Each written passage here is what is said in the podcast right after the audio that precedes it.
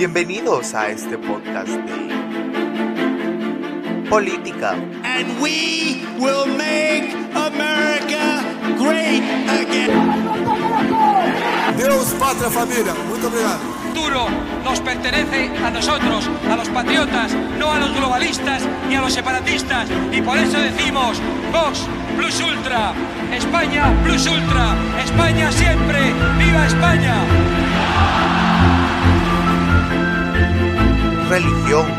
Te fue crucificado con él, para que el cuerpo del pecado sea deshecho, a fin de que no sirvamos más al pecado. Sin esta mortificación inicial y radical. Si usted está jugando con todas estas cosas y no entiende la importancia de la cruz, usted no entiende lo que Cristo hizo. Usted ve a Cristo muriendo por usted. Si eso no quebranta su corazón de piedra, no sé qué lo va a romper. Nosotros no somos pecadores porque pecamos, sino pecamos porque somos pecadores por naturaleza. y conspiración. Así que sean bienvenidos a Política un poco más. Hola amigos de Política y un poco más. Espero que se encuentren muy bien. Hoy tengo el gusto una vez más de tener al profesor Alberto Mansuetti con nosotros, quien nos estará contando por qué y que la batalla cultural se perdió en el siglo pasado. Muchas gracias, profesor, por estar acá. Muchas gracias a vos, Alejandro, y a toda tu audiencia. Eh, buenos días, tardes y noches para todos, según estén escuchando. Digo buenos días, tardes y noches porque nosotros estamos en un momento puntual del tiempo que se avanza y ese momento se llama presente. ¿Ok? El único momento en el cual tenemos control del tiempo es el presente, no es el pasado, no es el futuro. ¿Ok? El presente que va cambiando minuto a minuto. ¿Ok? De hace 10 minutos otro era el presente y dentro de 10 minutos otro será el presente. Vamos a empezar con esta historia que no, no sabemos si es real o inventada de los tres monjes y el diablo, ¿ok? Eh, porque tiene mucho que ver con cristianos atrapados en el pasado, ¿ok? Eh, la historia de los tres monjes y el diablo la estamos compartiendo aquí.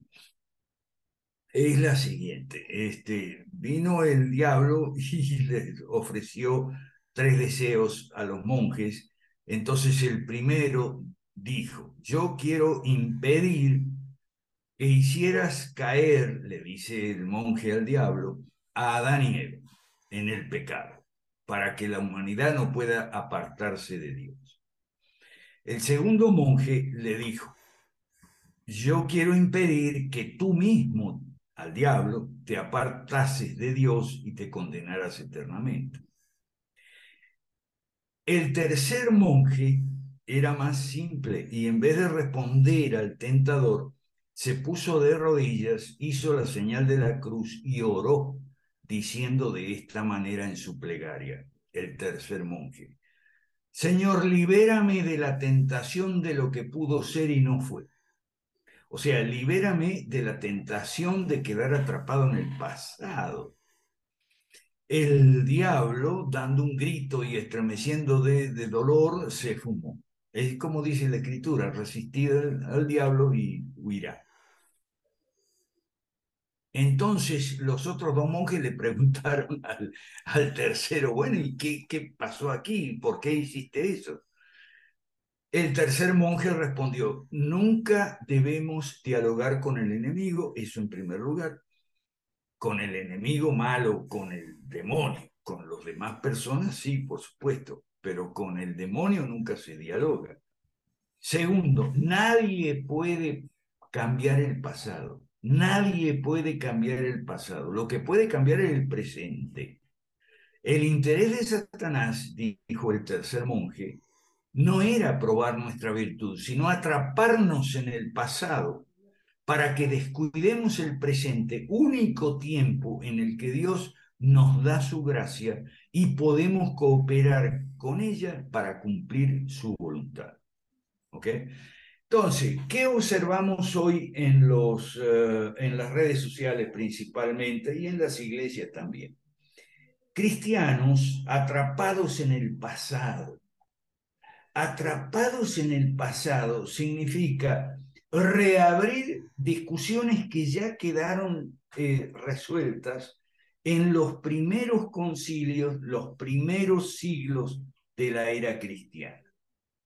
En los primeros siglos de la era cristiana se presentaron discrepancias en la interpretación de la escritura sobre todo y en la teología, en, en la exegética y en la teología. Pero para eso los cristianos de todo el orbe, Occidente y Oriente, se reunieron en concilios para llegar a acuerdos, llegaron a acuerdos, lo firmaron, y esas discusiones quedaron cerradas, quedaron resueltas, es decir, quedaron en el pasado. Eh, eh, los cristianos, tanto de Occidente como de Oriente, entonces, bueno, reconocemos, algunos reconocen los cinco primeros concilios, otros los, los siete primeros concilios. De todos modos, al reconocer esos concilios significa que eh, em, asentimos a esos acuerdos y esas discusiones debieron haber quedado cerradas. Hoy se reabren en las redes sociales y los cristianos se enfrentan unos con otros encarnizadamente, un bando y otro bando, sobre la virginidad de, María, sobre el bautismo de infantes, sobre celebrar la Navidad o no celebrar la Navidad, ahora que, o sea, este, atrapados en el pasado, cristianos atrapados en el pasado, reabriendo discusiones que quedaron cerradas en el pasado, mucho antes del sigma entre Oriente y Occidente, que eso fue en el siglo XI, ¿ok? Y esa es una de las, eh, eh, una, uno de los enormes obstáculos que tenemos para eh, avanzar en lo que llaman la batalla cultural, que ya vamos a entrar en ese tema. Y lo peor de todo es que no son discusiones, bueno, a veces sí, pero a veces son discusiones sobre puntos fundamentales de eh, la doctrina cristiana, es decir, los credos, los primeros credos, el credo, eh, que eran credos universales, universal eh, significa ecuménico, ¿ok? Credo de los apóstoles, credo de Nicea y credo niceno-constantinopolitano. Hay un triángulo que yo puse para ver por ahí que se llama el, el triaje teológico, donde se distinguen los puntos fundamentales que tocan a las verdades centrales de la fe cristiana, es decir, aquellas de los eh, eh, credos, primeros credos primitivos, esos puntos se ponen en el primer nivel del triángulo, en el nivel superior. ¿Ok? En un segundo nivel se ponen otros temas, eclesiología, bautismo, santa cena, liderazgo en la iglesia, eh, que si pastores, que si obispos, pero son temas secundarios. Y temas también que podríamos llamar terciarios, es decir, de menor prioridad, de mucho menor jerarquía. Y hoy encontramos que en esas batallas encarnizadas se discute eh, fieramente cristianos de una u otra iglesia o denominación discuten eh, a veces puntos fundamentales y esa discusión en alguna medida se justifica, pero otras veces se pelean por nimiedades como festejar la, Navidad, algunos están en contra del árbol de Navidad, por cierto, la Agenda 2030 también está en contra de la Navidad, solo que no que no lo dicen abiertamente, como siempre, las izquierdas avanzan paso a paso. ¿Por qué se llama triaje teológico? Bueno, los teólogos que eh, explicaron el triángulo dicen que la expresión triaje vino de los hospitales en la guerra mundial, creo que la primera, donde en las salas de emergencia, digamos en el campamento, llevaban los soldados heridos. Y los médicos lo primero que hacían es clasificar a los heridos en tres clases de heridos. Heridos atención urgente e inmediata, que si no lo atendías de inmediato se morían. Heridos que podían esperar y heridos que podían esperar incluso más tiempo, o sea que heridos leves, digamos, ¿no? Entonces estaban los heridos de suma gravedad y de, requerían urgente atención prioritaria, heridos de menor gravedad que requerían atención, desde luego, pero podían esperar, y heridos leves, digamos, que este, eh, se ubicaban en un tercer nivel. Por eso entonces el triaje teológico. Y bueno, hoy encontramos a los cristianos eh, perdidos, perdidos, atrapados en el pasado. ¿Ok? Esa, como digo, es una de las grandes dificultades para el tema que, que hablamos de la batalla cultural. Si esto está suficientemente claro, Alejandro, que yo creo que sí, pasamos al tema de la batalla cultural. Por favor, Sí. profesor. Muy bien. En eh, las redes sociales encontramos una cantidad de gente, cristianos y no cristianos, eh, animando a la batalla cultural. ¿Cuál es la batalla cultural? Y la batalla por los valores tradicionales de Occidente. ¿Cuáles son? Bueno, sí, los valores cristianos y demás. Pero mm, convocan a marchas y las marchas no logran absolutamente nada. O sea, en todos los países de América Latona, como yo le digo, en todos los países de América Latona, ¿ok? Ha habido marchas multitudinarias por la vida y la familia, por la vida, el matrimonio y la familia. Marchas en todas partes, en ciudades capitales, en Lima, en Bogotá, en Buenos Aires, eh, contra el aborto y demás, y contra la ideología de género. Sin embargo, la del aborto y la ideología de género están cada vez más vigentes. ¿Por qué? Porque la batalla cultural la perdimos el siglo pasado y no la vamos a, recu a recuperar eh, con uh, marchas. Entonces, yo quiero explicar un poquito, Alejandro, eh, para tu audiencia principalmente. Yo sé que tú conoces estos temas, pero permíteme eh, explicar un poquito el temita este de la batalla cultural para eh, la audiencia. Claro que La sí, por favor. La batalla cultural la perdimos el siglo pasado. El siglo pasado fue el siglo del socialismo. El socialismo avanzó en, claro, en diversas versiones. Había, estaba la versión comunista, tres principales. La versión comunista, la versión socialdemócrata y la versión nazifascista. Tres versiones de la izquierda. ¿Ok?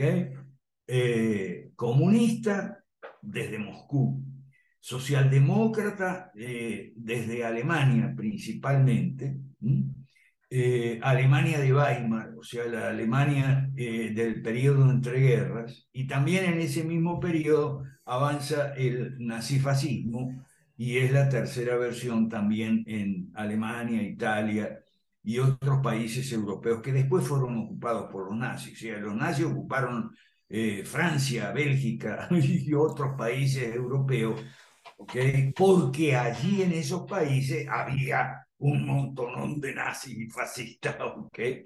eh, que eran los que colaboraban con los nazis, ¿okay? y, eh, pero recuerde que el nazifascismo es eh, la tercera versión, digamos, dentro de las izquierdas.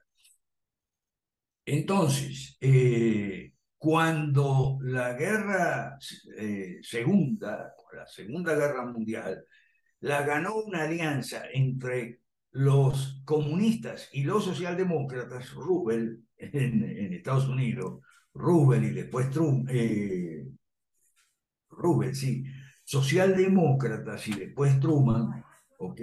aliados con los comunistas de Stalin contra los nazifascistas. Entonces fue una guerra interna entre distintas versiones del socialismo. Por eso yo digo que el siglo pasado es el siglo del socialismo. Y el socialismo avanzó en la legislación. Quiero que entendamos bien esto. La batalla cultural la perdimos en la legislación. Desde to de todo el siglo pasado, desde 1910, Revolución Mexicana, aquí en México, donde yo vivo, ¿ok? Hasta los 90 más o menos, cuando vino una tímida y muy tibia reacción neoliberal, pero después entró Chávez con todo eh, en el siglo XXI, el socialismo del siglo XXI. Entonces, bueno, eh, la batalla cultural la perdimos en la legislación. ¿Por qué? Porque la legislación eh, del siglo XX, las leyes malas, de las que yo hablo en mi libro con ese título, las leyes malas, la legislación fue una legislación, leyes malas, que le dieron al Estado cada vez más funciones, atribuciones y poderes y competencias y eh, dinero de los impuestos, de la inflación, de las deudas, etc. Entonces el Estado cada vez creciendo más, eh, cada vez el Estado transformándose en eso que llamamos estatismo, es decir, el, el, Estado que interviene en todas las ramas de la economía, agricultura, industria, comercio, transporte, banca y finanza, dinero, etc. Y también en la educación y en la salud y en las eh, jubilaciones y pensiones. Por eso nuestro movimiento de las cinco reformas, que lo que pretendemos es muy ambicioso realmente, o sea, revertir el proceso del siglo XX. ¿okay? ¿Y de dónde salieron estas leyes? Y de, de la internacional socialista. La internacional socialista seguía eh, mandamientos, el decálogo de Marx y Engels de eh, el, siglo antepasado, es decir, el siglo XIX, 1848. ¿okay? Marx y Engels escriben el manifiesto comunista, que son 10 puntos, usted lo puede buscar, está en el capítulo 2 del manifiesto comunista, 10 puntos para qué. Usted ahí habla de, Banco Central en el punto quinto, la educación estatal en el punto 10, los impuestos, el tema de la herencia, la propiedad, etcétera, la fábrica, todo. Son 10 puntos terribles, porque todos esos 10 puntos se transformaron en leyes por vía de la internacional socialista, la primera y la segunda de, después, en el siglo XX, a lo largo de todo el siglo XX. ¿ok?, entonces, eh, la legislación que tenemos es marxista, las leyes malas. ¿okay? La, eh, la, batalla cultural fue la batalla por esas leyes que se perdió. Y no se perdió en las calles, se perdió en los parlamentos, en el Congreso de los distintos países. ¿okay? Tal vez incluso no en el plenario, sino en las comisiones donde esas leyes de Banco Central, de educación estatal, de impuestos eh, a las personas, impuestos a las sociedades, restricciones al comercio, la agricultura y tal, ¿okay? avanzaron y se aprobaron en casi todos los países del mundo, aunque a nosotros nos interesa más Occidente, la decadencia de Occidente, eh, y en especial de América Latona. ¿okay?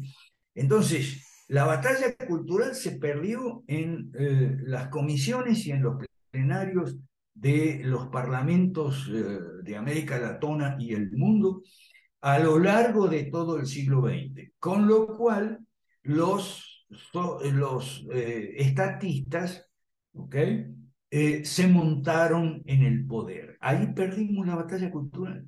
Está perdida. ¿okay? Y el problema de Agustín Laje, lo voy a nombrar, ¿ok? Agustín Laje y todos los batalladores culturales, los, de, los demás, Muñoz Iturrieta, este, Miklos Lucas, todos están equivocadísimos. ¿ok? La batalla cultural mm, está perdida y si queremos eh, revertir ese proceso, tenemos que ir al mismo lugar donde se inició, se libró y se ganó, las izquierdas ganaron la batalla cultural, es decir, el Congreso, las comisiones y los plenarios del Congreso, sea Congreso bicameral, eh, como en algunos países, o Congreso unicameral como en otros países. No importa, pero eh, si queremos revertir ese proceso, tenemos que hacer partidos políticos, en lo que estamos haciendo en el Movimiento 5 Reforma, eh, postular, eh, una vez alcanzada la legalidad, que todavía no la tenemos, eh, postular candidatos al Congreso, no que alcalde y gobernadores, eso no sirve para nada. Eso no sirve para nada. Tenemos que meternos en el Congreso con el catálogo de leyes malas a derogar las leyes malas, porque son las leyes malas las que le han dado el poder para hacer lo que hacen en el siglo XXI, avanzar el marxismo cultural, gracias al poder conseguido eh, merced al marxismo clásico. Los batalladores culturales son muy ignorantes, los que nombré, son muy ignorantes, no, no ven la continuidad entre marxismo clásico y marxismo cultural. La continuidad está en que el marxismo clásico le permitió hacerse con el poder, y entonces desde el poder ahora pretenden imponer el marxismo cultural, que eso tiene que ver principalmente con la ideología de género, el aborto y demás, el lenguaje inclusivo, los derechos de, las personas trans y toda esa cosa, pero además con la naturaleza, el cambio climático y toda esa historieta, y el relativismo postmodernista, el indigenismo también, por eso no tiene ningún sentido los hispanistas esos son otros, los hispanistas, atrapados en el pasado. Bueno, no podemos, supongamos que el imperio español haya sido tan bueno como ellos dicen, que ¿qué vamos a hacer ahora? o sea, recomponer el imperio español es una vez realmente. Entonces, eh, por eso nosotros impulsamos el eh, Foro Liberal de América Latina, el proyecto Cinco Reformas, que es derogar las leyes malas e impulsar cinco reformas para tres políticas públicas, privatizar, desregular y eh, abrir mercados a la competencia. Ahora, enfrentamos una cantidad de dificultades, ¿ok? Y en cuanto a los cristianos, es, esa es una de las principales eh, obstáculos con el que tropezamos. Cristianos atrapados en el pasado que son incapaces de, ver y entender estas cosas, porque están todavía en el pesebre de Navidad, están todavía reabriendo discusiones cerradas en los concilios, están eh, como el primero y el segundo monje de la historia de los tres monjes, y están tratando de cambiar el pasado, cosas que no podemos hacer. Y Dios no nos da ese, esa gracia, ese privilegio. Dios nos concede un, en su gracia, como dijo el tercer monje, un tiempo. Y ese tiempo es el presente. O aprovechamos las oportunidades abiertas en el presente, ¿eh?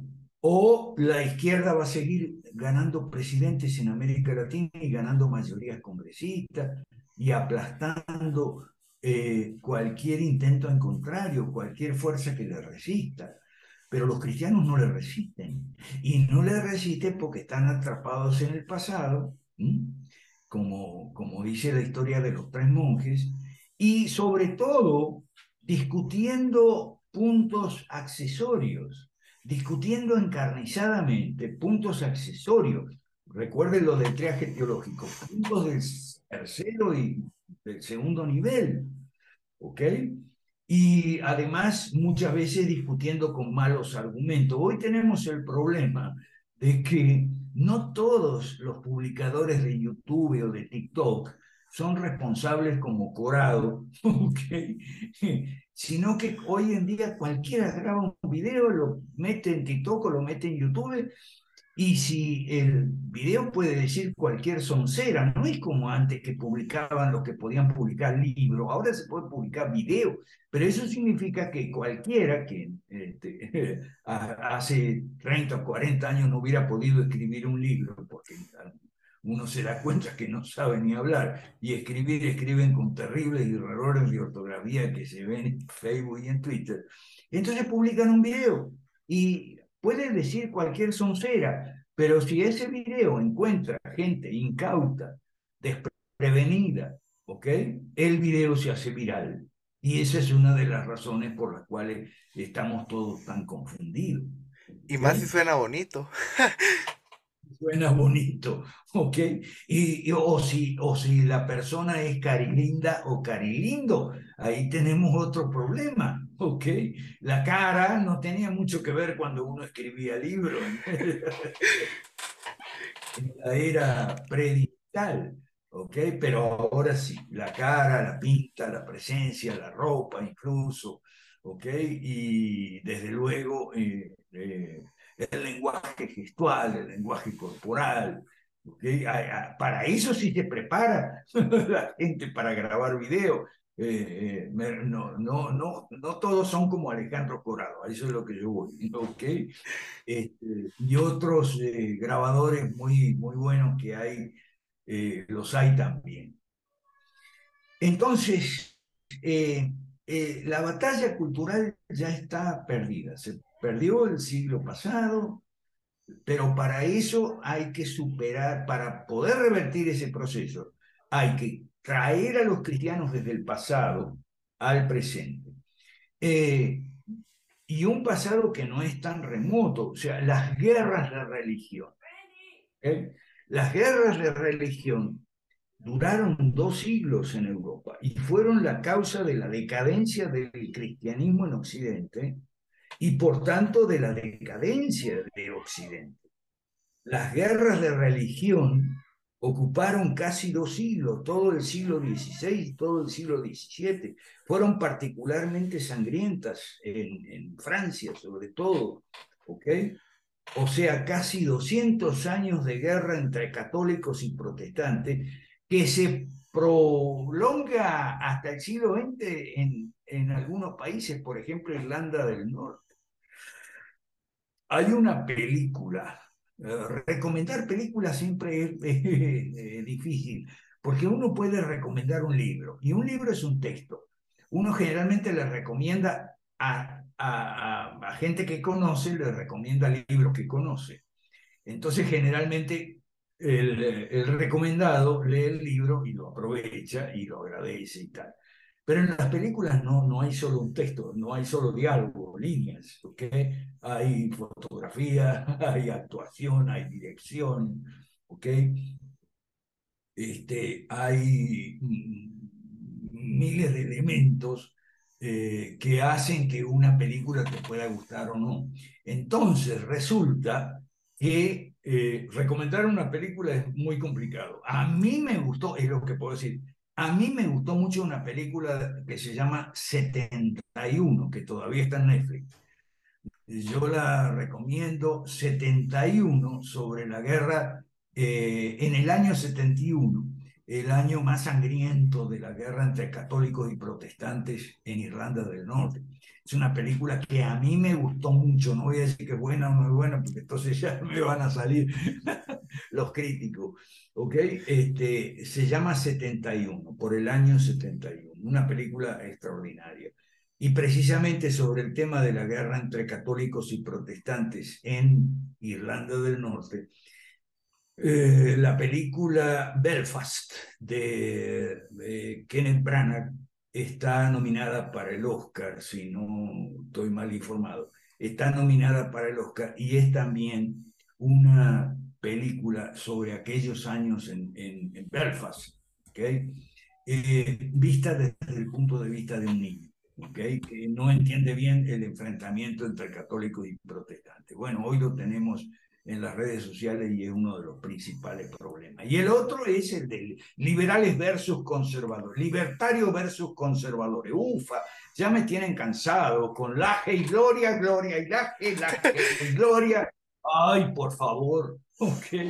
Este, en un clima de politiquería donde la política no se puede discutir, ¿ok? Eh, encima vienen la y gloria, okay, libertarios contra conservadores, y en muchos casos son conservadores estatistas contra libertarios pro mercado, pero de lo más progres y por consiguiente en los demás temas. Oh, los obstáculos son eh, eh, eh, terribles. veo que se va a acabar el tiempo, así que me quedo aquí para que Alejandro vuelva a meter el, el Zoom. enseguida seguimos, no se vaya porque todavía queda. Gracias. Bueno amigos, después de esta pausa estamos de vuelta. justo le estaba comentando al profe que el plan de que hay que meterse al Congreso para librar la batalla ahí, o retomar la batalla, por así decirlo, me generó la duda de que entonces Javier Milei está haciendo lo correcto o no. ¿Cuál es su respuesta, claro profe? Que, claro que sí, claro que sí. De todos los batalladores culturales, el que está más acertado es Javier Milei. ¿Ok?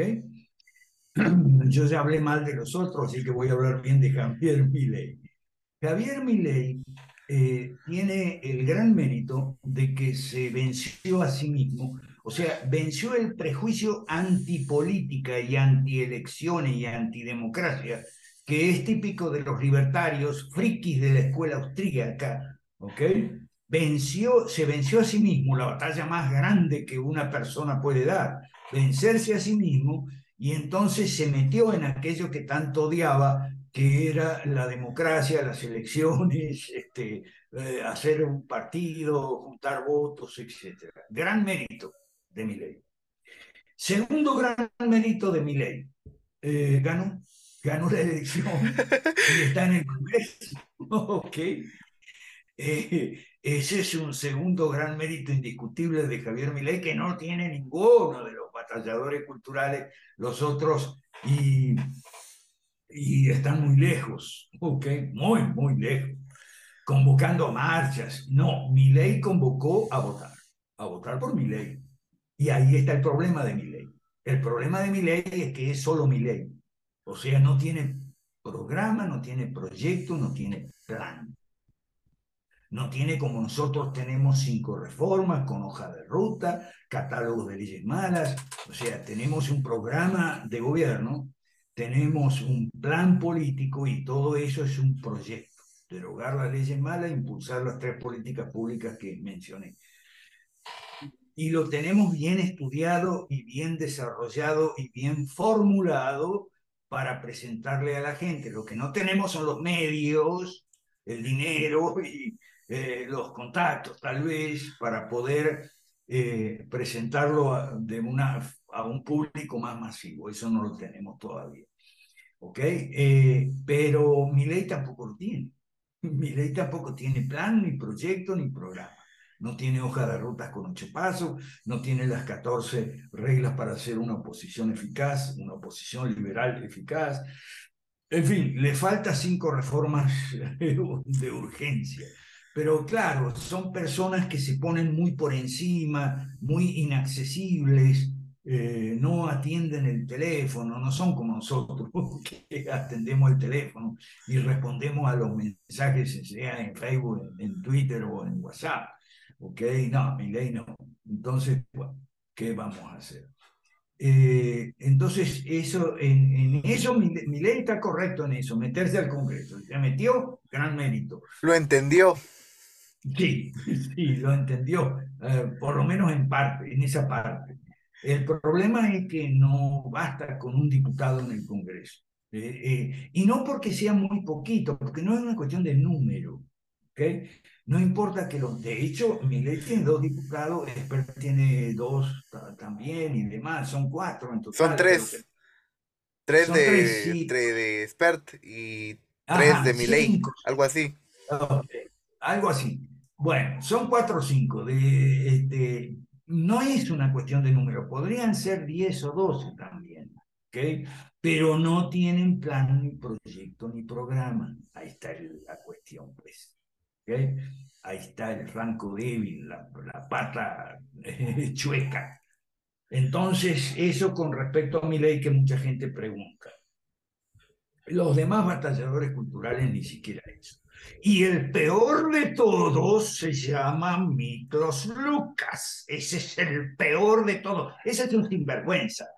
Porque asusta a la gente, le mete miedo a la gente con el transhumanismo. Y el transhumanismo es un loco que se metió una antena en la cabeza, que dice que percibe los colores, eh, eh, escucha los colores por un fierro que se metió en la cabeza. Eso es el transhumanismo. Y el señor Miklos Lucas, que es el más sinvergüenza de todos, el más bandido, asusta a la gente con el transhumanismo. Eh, yo quiero hablar un poquito a la gente asustada.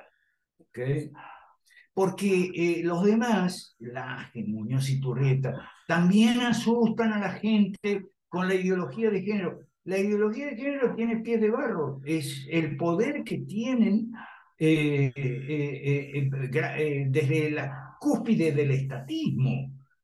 O sea, hay que meterse al Congreso, tumbar las leyes malas, impulsar las cinco reformas y se cae el marxismo cultural, ¿ok? Y no, no con marchas, ni con conferencias, libros, videos en YouTube, debates con gloria. No, no. Así no es. ¿ok?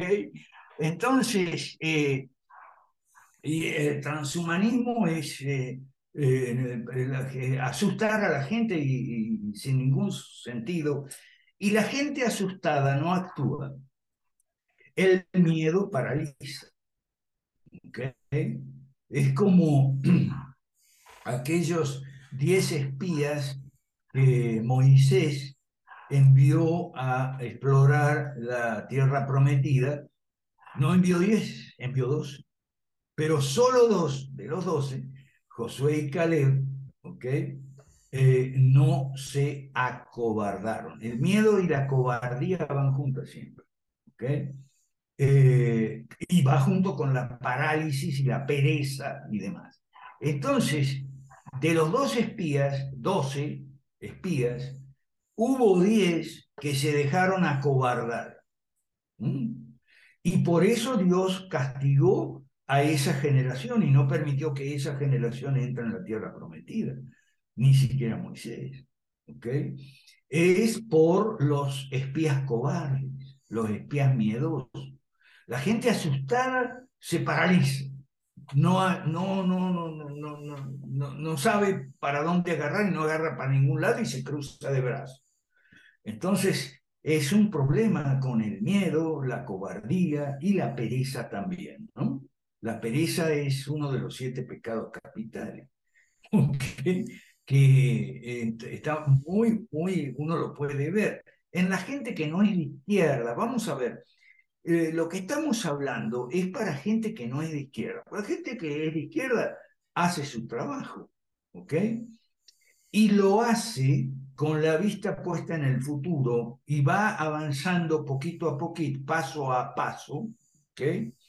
Con la vista puesta en el futuro por eso dice el maestro Donald Herrera que son posmileniales, las izquierdas son posmileniales, porque trabajan con la vista puesta en el futuro y van paso a paso, generación tras generación.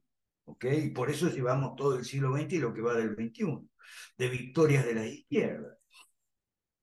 Eh, sobre todo por ausencia de competencia, digamos, eficaz que le haga contrapeso que contrarrestre, que combata, que no se deje llevar por el miedo, la cobardía y la pereza. Entonces, bueno, son posmileniales y además dice son paidobautistas porque los padres de izquierda no esperan a que sus hijos crezcan para tomar una decisión por sí mismos si van a ser de izquierda o no. No, desde chiquitos eh, son paidobautistas porque los sumergen, es decir, los bautizan en la, ya, en el jardín de infante y desde el jardín de infante en adelante viene el adoctrinamiento socialista.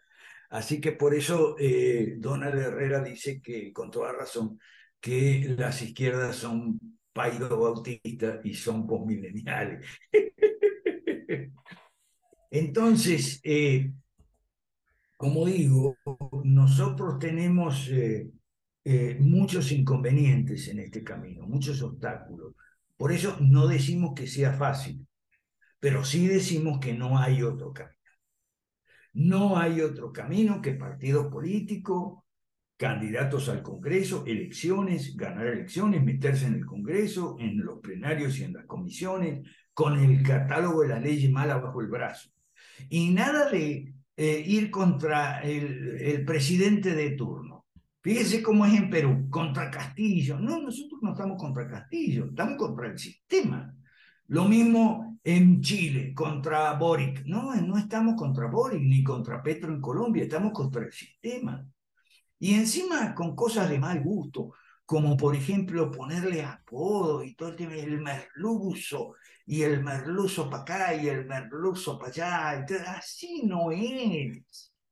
Nosotros tenemos las 14 reglas para hacer una oposición liberal eficaz, liberal clásica, no libertaria. Nosotros no somos libertarios. No tenemos nada que ver con el anarquismo ni con el friquismo de la escuela austríaca. No, no, no. Entonces, eh, así poniéndole apodo, el merluzo, o, este, haciendo escándalo y bulla como en Perú con que ya viene la vacancia, ya viene la vacancia de Castillo. No, señor. El, el, diputado Málaga no puede reunir las firmas necesarias. Eh, así no es. La derecha mala, por eso le llamamos derecha mala, está muy equivocada, muy desnorteada. Tampoco es con la histeria anticorrupción ni con la paranoia del fraude como en Brasil. O sea, la paranoia del fraude, esa es la que impone Steve Bannon a toda la derecha mala desde los Estados Unidos. El fraude, el fraude. No, no hay fraude. ¿Ok? Sea, en toda elección siempre hay alguna trampita por aquí, por allá, pero eh, no, no, es por, por el fraude que ganan las elecciones las izquierdas, es porque las derechas han gobernado, las derechas malas, en la década pasada, de, de, 2011 a 2021 han gobernado las derechas malas y no han hecho ninguna reforma, por tanto no hay bienestar, por consiguiente la gente vota con el bolsillo, ese es otro dilema falso, si la gente vota por, con el cerebro o con el corazón, con la razón o las emociones. No, mire, ni la razón ni las emociones, el bolsillo. La gente vota por el bolsillo, con el, con el bolsillo, lo cual no deja de ser racional. ¿okay? Si no ve mejoras, y no las ve porque no hubo reformas, en cuanto al bolsillo, entonces va y se cumple la ley del péndulo porque lo que está en el menú, en el menú no estamos nosotros, nosotros no estamos en la boleta. ¿okay? Entonces vota por lo que hay que no es este, lo que estaba gobernando, entonces estaba a la derecha mala, bueno, ahora vamos para la izquierda. Eso es lo que pasa en América Latina, ¿ok? Y las personas no quieren entender. Yo te agradezco enormemente, Alejandro, que tú me des esta oportunidad. Eh, tengo algunas otras oportunidades, los videos los cuelgo en mis canales, este, a ver si podemos hacer que la gente piense, que la gente estudie la historia reciente, que tome en serio a Marx. Ah, tomar en serio a Marx. No hay nueva izquierda, como dice Laje. No, eso es un engaño. Es la misma izquierda de siempre que ahora está en la etapa del marxismo cultural, porque ya el marxismo clásico le sirvió para imponer la religión del estatismo y toda la cantidad de leyes estatistas que tenemos en nuestro identificadas, eh, catalogadas y numeradas en nuestro catálogo de leyes malas. Entonces no hay nueva izquierda. De hecho, todas las ideas del marxismo cultural, eh, la guerra contra el matrimonio burgués, la familia burguesa, la moral burguesa, la religión burguesa y todo eso, está en las obras juveniles de Marx, antes del 18, de, antes, perdón, antes del 48, de 1848. Hay que tomar en serio a Marx, pero no toman en serio a Marx. Te dicen que Marx era un borracho eh, y que dejó morir a sus hijos. Mire, la mortalidad infantil era muy común en el siglo XIX. Un montón de niños, no solo los hijos de Marx, se murieron en el siglo XIX antes de llegar eh, a, la adolescencia o a la niñez, digamos, como tal. O sea, había mortalidad infantil y eh, mucha. Entonces, pero claro, no que Marx era un borracho y que Marx eh, sí, pero Marx dicen, y Marx y los marxistas que lo siguieron en la Internacional Socialista, primera y después segunda, eh, diseñaron todo lo que eh, se convirtió en legislación, promovieron, impulsaron, votaron a favor, etcétera, por la vía de la OIT y la Sociedad de Naciones primero y después por la vía de todas las agencias de las Naciones Unidas. Ahí entra la Agenda del 2030 y demás. De modo que esa es otra cosa que hay que desaprender. No, no hay nueva izquierda, como afirman en el libro negro de la nueva izquierda. No hay nueva izquierda. ¿Ok? Es la misma de siempre que avanzó un montón de casilleros en el siglo pasado y este siglo sigue avanzando. Y mientras la gente nuestra, la gente que no es de izquierda, siga tan desorientada, ¿okay? incluso algunos libertarios con el anarquismo, el anarquismo siempre fue de izquierda. Lo que pasa, esa es la diferencia entre la primera y la segunda internacional. La primera no progresó tanto porque estaban los anarquistas metidos adentro. Eh, eh, cuando los marxistas pudieron sacarse de encima a los anarquistas, entonces la segunda internacional tuvo mucho más fruto, solo que un mal fruto, que, que la primera. ¿Ok? Bueno, no sé si queda algo más en el keyboard, en el, para el micrófono. Este, Alejandro, tú dirás. Pues estamos bien, creo que se dijo lo que se tenía que decir. ahorita me vino a la frase, me vino a la mente, a la frase, ¿verdad? A la mente eh, una frase que les vi a ustedes también, eh, que publicaron en el Foro Liberal de América Latina.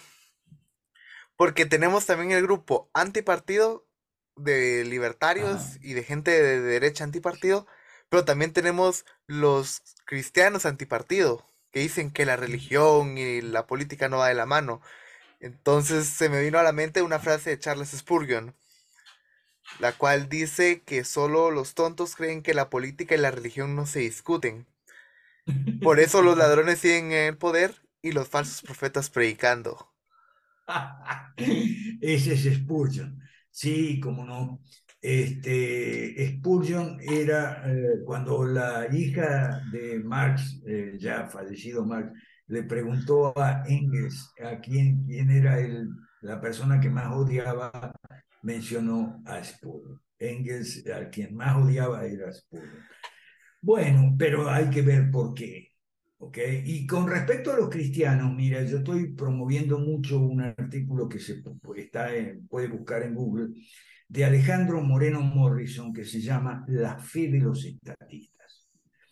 Ese artículo, Alejandro Moreno Morrison, La fe de los estatistas, es fundamental para entender eh, la esquizofrenia cristiana, cristiana entre comillas. La esquizofrenia de los que son estatistas y dicen ser cristianos.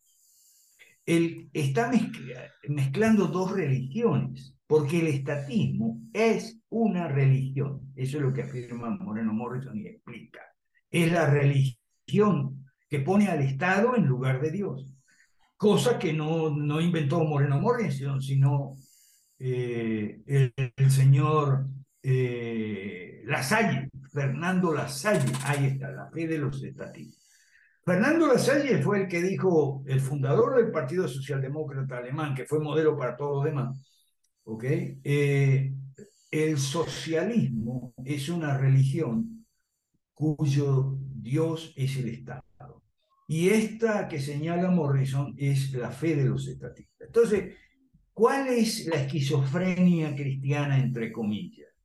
Bueno, los, que, los cristianos, entre comillas, que creen que eh, el reino de Dios no es para este mundo. Si el reino de Dios no es para este mundo, entonces, ¿qué cosa es para este mundo? el estado de bienestar, el welfare. Es decir, esperan en este mundo todo del Estado. Esperan economía próspera, esperan educación buena, esperan atención en los hospitales públicos, esperan jubilaciones decentes y dignas, de todo esperan del Estado, el Dios de este mundo, para esos cristianos. Y para esos cristianos, eh, el, eh, el, reino de, del Dios de la Biblia no es para este mundo, es para el otro mundo. Entonces, desde la cuna a la tumba es el, eh, por cierto, está, eso estaba, lo sacaron de un poema famoso. Eh, desde la cuna a la tumba te cuida el Estado, el estado de bienestar, el welfare. Te cuida desde la cuna a la tumba. Y el Dios de la Biblia te cuida después de la tumba. ¿Ok? Eh, la religión es algo para después de la tumba. Entonces, claro, ahí tienes un montonón de cristianos confundidos el reino de Dios es, no es de este mundo, porque no procede de este mundo, procede de lo alto, pero es para este mundo, porque de otro modo no diríamos en el Padre nuestro, venga a nosotros eh, tu reino, el reino de Dios, venga a nosotros tu reino y hágase tu voluntad. Ah, entre la voluntad de Dios está eh, que el gobierno de las naciones tiene que, como cualquier gobierno humano, tiene que ser limitado. Y aquí, gracias Alejandro, me voy a tomar dos minutos antes de, terminar. Eh, nosotros, el movimiento Cinco Reforma no es solo para cristianos, creyentes. Aquí en nuestro movimiento hay muchos no creyentes. ¿Y por qué están esos no creyentes? Bueno, porque están a favor del proyecto gobierno limitado. Es decir, no creen, eh, no son cristianos, no creen en el cristianismo, pero han dejado de creer en el estatismo. Eso es importante, ¿ok? Y se les ha explicado, como lo explicamos siempre, usted puede ver nuestras publicaciones, se les ha explicado que las leyes malas no van solamente contra la ley de Dios. Las leyes malas también van contra la justicia, contra la razón, contra el orden, contra la prosperidad y desde luego contra la libertad. Por eso están junto con nosotros los cristianos, ¿ok?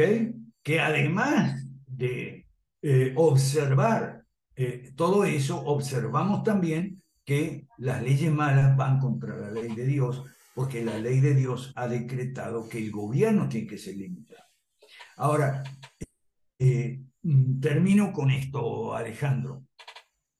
El capitalismo, ah, porque esa es otra cosa que los cristianos contra el capitalismo, tanto los cristianos católicos que son tienden al socialismo, por la doctrina social de la Iglesia Católica, que es tercerista, eh, salvo eh, la encíclica centésimo año de Juan Pablo II, católicos tienden hacia el socialismo y evangélicos tienden a que no, a la antipolítica. Dios eh, es neutral en materia política. No, Dios no es neutral porque en materia política se da la lucha entre el bien y el mal, y Dios, que es el que para nosotros los creyentes define lo que es el bien y lo que es el mal, no puede ser neutral. Por eso yo eh, la, eh, digo siempre, la palabra de Dios es de derecha y es liberal clásica. Es de derecha porque está a favor del orden, la justicia y la libertad y es liberal clásica porque los tres pilares del liberalismo, gobierno limitado, mercado libre y propiedad privada, sirven para esos tres fines últimos de la derecha, que son orden, justicia y eh, libertad. Bueno, por mí este, nos despedimos y le damos las gracias a la audiencia por haber tenido esta paciencia si han llegado hasta aquí. Alejandro. Adelante, por favor, me gustaría que le dejara un mensaje a la audiencia. Bueno, mensaje a la audiencia, eh, dejen de escuchar a los sonsos, guías de sonso, dejen de escuchar a la derecha mala, dejen de meterse en la politiquería todo el tiempo, ¿ok? Nosotros hacemos política, porque la política, la película 71, la política evita la violencia. Y estamos a favor de la democracia, y no solo de la política, sino porque la democracia evita la tiranía. Y a favor de los partidos políticos, porque los partidos políticos evitan los caudillismos, los caudillos mesiánicos a que somos tan afectos en América Latona. Gracias. Entonces, muchísimas gracias, profe, por habernos acompañado hoy y exponernos este tema tan interesante que mucha gente o no quiere comprender o no lo comprende eh, porque no ha tenido los medios de investigación o los suficientes recursos para saberlo. Y también quiero agradecer a la audiencia por haberse quedado hasta el final y por seguir informándose y ponernos atención y al profe principalmente de todo lo que dijo. Entonces, nos vemos en una próxima. Que tengan un muy feliz día, feliz noche, feliz tarde y que Dios los bendiga. Hasta la próxima.